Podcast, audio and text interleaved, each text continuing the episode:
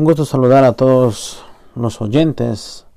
Agradezco siempre por que tú puedas escuchar las enseñanzas que hacemos por este medio. Continuamos con la serie Pelea la buena batalla de la fe. Es un privilegio poder contar con ustedes y su participación en lo que es eh, esta, esta pequeña serie que estamos estudiando en la Iglesia Bautista de Visión de Quiacoyo. Bien, vamos a continuar con esta serie y hoy vamos a hablar sobre el tercer enemigo que es Satanás. Un enemigo muy sutil, un enemigo muy fuerte, un enemigo que usa nuestros dos enemigos anteriores que van junto con él, que es nuestra carne, nuestra parte pecaminosa como, como seres humanos y lo que es el mundo, la sociedad, lo que nos rodea, los conceptos que trae el mundo y las personas. Satanás lo sabe usar con mayor facilidad y, también con mucha eh, fuerza para nosotros. Pero entendemos, hermano, que la batalla que, que, todos los días tenemos es una batalla espiritual. No es algo que ya lo habíamos observado y visto en la palabra de Dios en Efesios 6:12, donde da la mención de que nosotros no luchamos contra sangre ni contra carne, sino contra potestados, huestes celestiales, todo correspondiente a lo que es espiritual. Y el tercer enemigo es pues Lucifer, ¿no? Satanás. Y como primera cosa vamos a conocer un poquito sobre este personaje, un poquito sobre este, esta parte que todos los días nosotros eh, lidiamos en nuestras vidas, ¿no? Este enemigo es Lucifer, era un ángel de Dios que se había revelado contra Dios, más seguro tú conoces esto hermano, pero la Biblia nos enseña algunas cosas de él. Porque es bueno conocer, hermano, es bueno conocer a nuestros enemigos. Ezequiel 28:15 dice, Perfecto eras en todos tus caminos desde el día que fuiste creado, hasta que se halló en ti maldad. Antes de su, antes de su pecado, Lucifer era perfecto y hermoso. Pero, pero él, lamentablemente, permitió que la maldad en su corazón pueda crecer, pueda darse. Ahora, ¿dónde empezó el pecado en Lucifer? El pecado empezó en su corazón. Ezequiel 28, 17 nos da la mención de esto. Y dice este versículo, se enalteció tu corazón a causa de tu hermosura, corrompiste tu sabiduría a causa de tu esplendor. Yo te arrojaré por tierra delante de los reyes, te pondré para que miren en ti. Esto es lo, esto es lo que vemos de parte de la palabra de Dios que Satanás había corrompido, no se había enaltecido, dice en su corazón, por lo hermoso que era, por la sabiduría que era, y él llegó al punto en su vida de querer ser como Dios. Y eso lo, lo, enseña Isaías capítulo 14, versículo 13 y 14, y te, te lo leo para que lo escuches. Dice, tú que decías en tu corazón, hablando sobre Lucifer, Lucifer dijo, subiré al cielo, en lo alto, junto a las estrellas de Dios, levantaré mi trono, y en el monte del testimonio me sentaré a los lados del norte, sobre las alturas de las nubes subiré y seré semejante al Altísimo. Satanás tiene la intención de ser como Dios. Tiene la intención de poder llegar a ser como Dios, con el poder que Dios tiene y con todo lo que Dios es. Pero sabemos, hermano, que jamás va a poder llegar a ese punto y nadie puede llegar a ser como Dios, ni siquiera asemejarse a ser como Dios. Pero Satanás quiso, ¿no? Y quiere ser como Dios. Y eso es algo que debemos eh, tomar en cuenta ya que Satanás es el ángel revelado de Dios que está en la tierra, ¿no? Está vigente, hermanos, no es alguien que no está vigente, sí está vigente en medio de nuestras vidas. Pero dentro de esto, una segunda cosa, hermano, vemos el propósito de Satanás en el mundo. Hay un propósito específico de Satanás. Su mayor trabajo y propósito es alejar o alejarnos, perdón, de Dios a toda costa. Satanás no quiere que la, creación de Dios, los seres humanos, podamos acercarnos a nuestro Dios, a nuestro Señor. Y va, y va a poner varias cosas para, o varios obstáculos para que la creación de Dios se aleje de Dios mismo. Una primera cosa frente a lo que Satanás hace para lograr su objetivo es que Satanás con astucia hizo que el Evangelio no sea, no sea entendible ni aceptable a los, a los demás. Y eso lo menciona en Corintios Pablo. Pablo da mención de esto. Corintios 4, versículo 2 al versículo 4. Y vamos a dar lectura a estos versículos. Dice la palabra de Dios. Antes bien, renunciamos a lo oculto y vergonzoso, no andando en con astucia, ni adulterando la palabra de Dios. El apóstol Pablo está explicando esto, esta parte a la iglesia en Corinto, que la palabra anunciada no tenía ah, una adulteración de parte de ellos. Dice, sino por la manifestación de la verdad, recomendándonos a toda conciencia humana delante de Dios. Pero si nuestro evangelio está aún encubierto, entre los que se pierden está encubierto, en los cuales, aquí da la mención de Lucifer, el Dios de este siglo cegó el entendimiento de los incrédulos para que no les resplandezca la luz del Evangelio de la gloria de Cristo, el cual es la imagen de Dios. Entonces, es algo interesante lo que la Biblia nos enseña, hermanos, que Satanás, no con astucia, Satanás con muchas cosas, llega al punto de que cada persona en este mundo, no aún creyentes, hermanos, puedan tener una ceguera espiritual. Una, en este caso, una ceguera de la palabra de Dios. Antiguamente, si tú veas a la historia, hermano, en la iglesia católica, y no estoy atacando a la iglesia católica, pero es un dato histórico eh, que es importante tomarlo en cuenta, que no se permitía leer la Biblia a las personas, porque simplemente, según lo que se menciona en ese tiempo, la gente no podría haber entendido, la gente no era capaz de poder comprender, etcétera, etcétera. Entonces, hay que tener un cuidado hay que tener un cuidado, hermanos. Nosotros todos podemos ir a la palabra del Señor. Obviamente, hermanos, quien nos da el conocimiento de la palabra de Dios es el Espíritu Santo. Necesitamos tener al Espíritu Santo en nuestra vida para poder comprender correctamente lo que dice la Biblia. ¿No? Eh, cada persona puede leer la palabra de Dios y es verdad que gente sin Espíritu Santo no comprende lo que la Biblia dice. ¿no? o no la interpreta de la manera correcta, porque no está siendo guiado por el Espíritu Santo. Entonces, frente a eso, Satanás ha desviado la visión ¿no? de la palabra, de la misma palabra de Dios, por muchas cosas que, que pone el mundo y nuestra carne a nuestro alrededor. Pero dentro de eso, para poder cegar, para poder quitar ¿no? la importancia de la palabra de Dios en la vida de las personas, la segunda cosa que Satanás o que entendemos de Satanás es que Satanás es el amo del engaño. Él es el rey del engaño. Y Juan 8:44 lo menciona. Dice, vosotros sois de vuestro padre el diablo. Y, los deseos de vuestro padre queréis hacer, ¿no? Cristo está enseñando en, este, en estos versículos. Él ha sido, dice, homicida desde el principio y no ha permanecido en la verdad porque no hay verdad en él. Cuando habla mentira, de suyo habla porque es mentiroso y padre de mentira.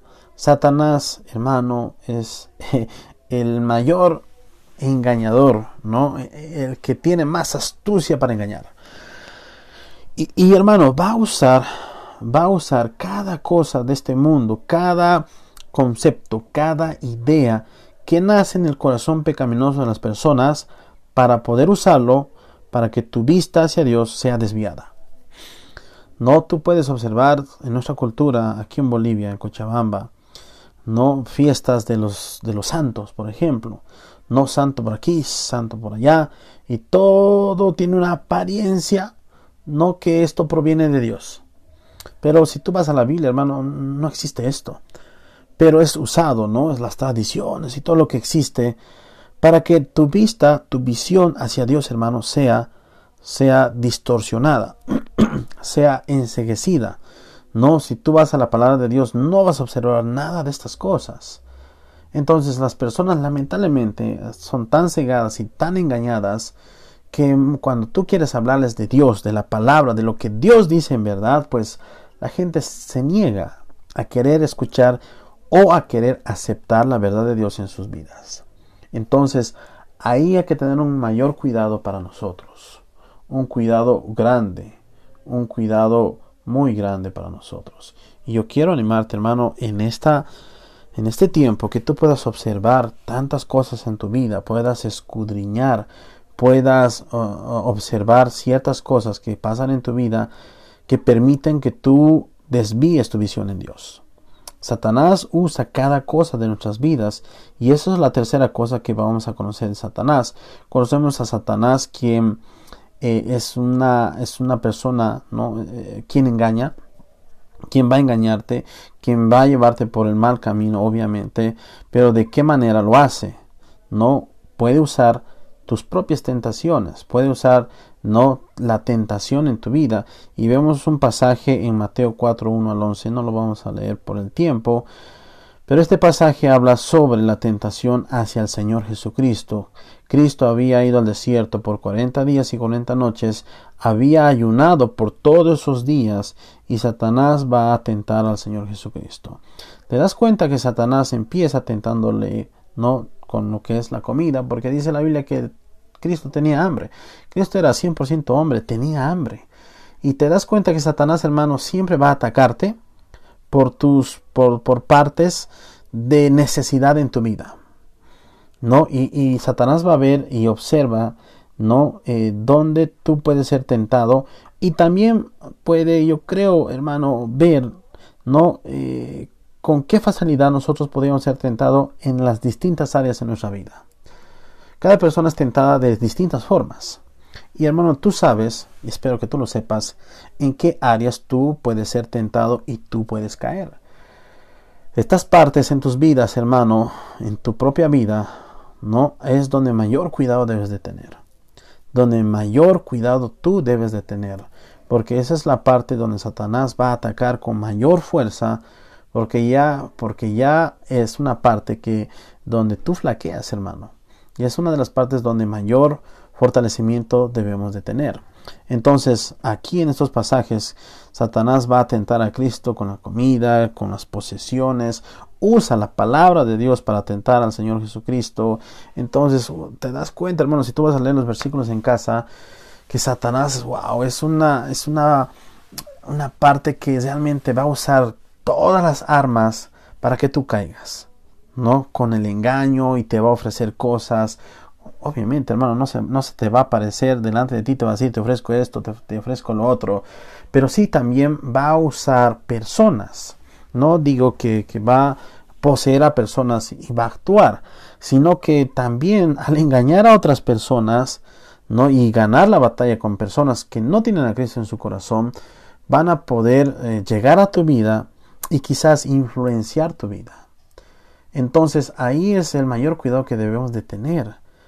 Porque fácilmente, hermano, podemos caer. Los amigos que tenemos, es importante saber qué tipos de amigos tú tienes. Por este lado puede ser, puedes flaquear y puede ser muy influenciable por parte de tus amigos. Hay que tener un cuidado. Un cuidado, hermano, porque algo que debemos entender, cuando más, cuando más nos, nos, alejamos, de Dios, mayor dificultad va a haber en nuestras vidas, mayor perversión va a existir en nuestras, en nuestras vidas. Tú puedes ver el mundo, hermano, hay una perversión absoluta. Hay una perversión que no se puede creer muchas veces. Papás suicidando o matando, perdón, a sus hijos, a sus parejas. Y es algo que uno no puede entender. ¿Cómo un papá puede hacer eso? Papá que, tiene a sus hijos y poder quitarles las vidas a su pareja. Y, hermano, lamentablemente estas personas han permitido ser engañadas por Satanás. Vemos el engaño de Adán y Eva. Te das cuenta que Satanás usó aún la palabra de Dios, pero la torció, la cambió para poder engañar a Eva. ¿No? Dios ha dicho que no coman del fruto prohibido, pero Satanás dice, si come, si comes vas a ser igual que Dios, ¿no? Y lamentablemente el ser humano es pues, eh, quiere, quiere tener el poder, ¿no? Quiere tener todas estas cosas. La ambición del ser humano llevó a que Eva tome del fruto y lo muerda. Pero Satanás usó todas esas cosas para poder engañarla y que ella misma tome la decisión. Porque al final, ¿quién tomó la decisión? Eva tomó la decisión. Eva sabía lo que Dios había dicho. Ella conocía. Pero Satanás con astucia va, le engaña y ella acepta, lamentablemente acepta esta mentira para, para su propia vida. Yo quiero animarte en, esta, en este tiempo, hermano, que tú puedas escudriñar de una manera muy fuerte tu vida y puedas observar estos tres enemigos que trabajan juntos. Tu carne, que es tus deseos carnales, pecaminosos, el mundo, que es la sociedad a nuestro alrededor, el sistema de vida de este mundo, y tres, Satanás. Los tres enemigos que trabajan en un conjunto para que tú, hermano, puedas desviar tu visión, tu vida de Dios, y puedas apartarte de nuestro Señor. Quiero que puedas entender, hermano, que sin Dios esta vida no tiene sentido. Las cosas que el mundo, Satanás y tu carne te ofrecen, hermano, son cosas pasajeras. Son cosas pasajeras, hermano. Pero lo que Dios te, lo que Dios te ofrece, perdón, son cosas eternas, para siempre.